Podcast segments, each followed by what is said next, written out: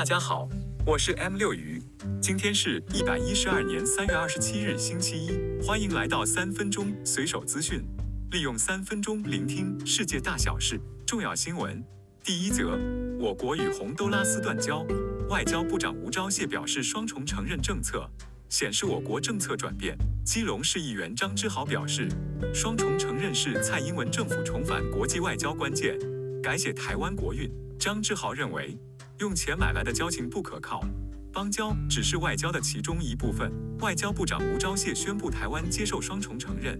张之豪批评中国国民党锁死中华民国的外交立场，对台湾外交毫无帮助。张之豪认为，只要足够多国家与台湾建交，中国也无法阻止。在宣布与洪都拉斯断交后，我国邦交国剩下十三个，包括梵蒂冈、马绍尔群岛、诺鲁、瓜地马拉、海地。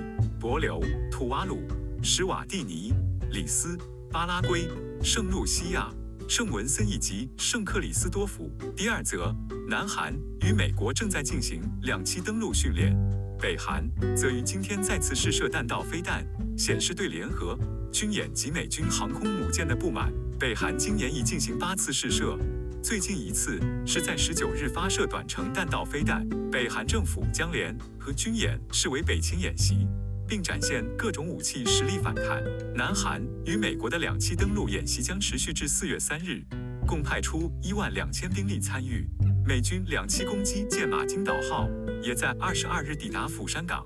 第三则，俄罗斯总统普廷宣布将在白俄罗斯部署战术核武器。欧盟官员警告，一旦如此，将祭出新的制裁。北约发言人说，俄罗斯的核言论既危险又不负责任。美国白宫国家安全会议发言人科比表示，美国还没看到俄罗斯已经移动任何核武的迹象。第四则，高雄一间国小举办小五生毕业露营，此次活动的教官因不满学生尚未到表定起床时间，部分帐篷内就开始传出嬉闹声，于是号令三百七十六名学生全部起床，并集体罚跪一分钟。教育局接获通报后，将追究厂商责任。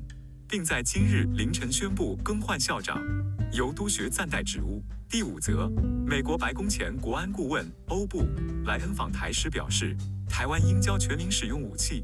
如果有数百万人会使用 X 四十七步枪，将使中国共产党领导人重新评估入侵台湾。陈建仁出席台中港三十七与三十八号码头新建工程时表示，台湾安全。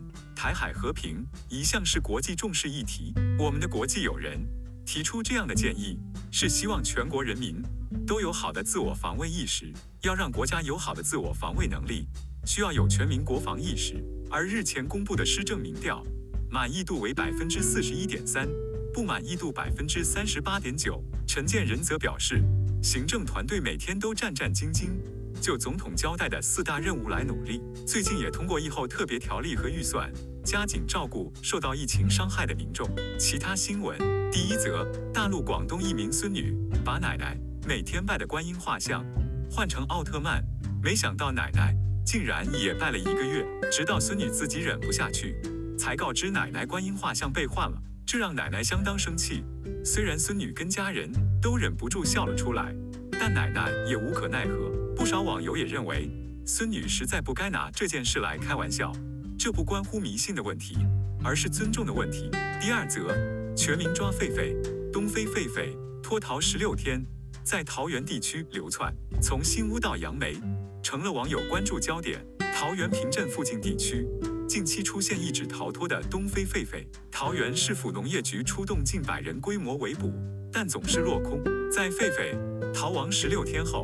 桃市农业局在富冈国中发现狒狒，立即朝他发射麻醉枪，顺利将他逮捕。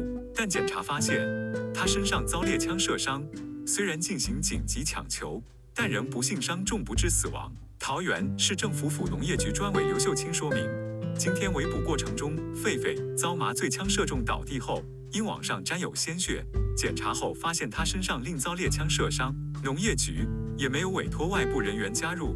将报警厘清相关状况。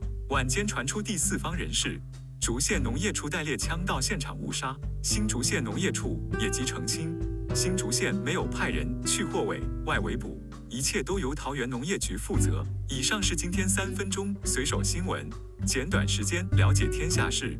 我是 M 六鱼，祝大家顺心，我们下集再见，拜。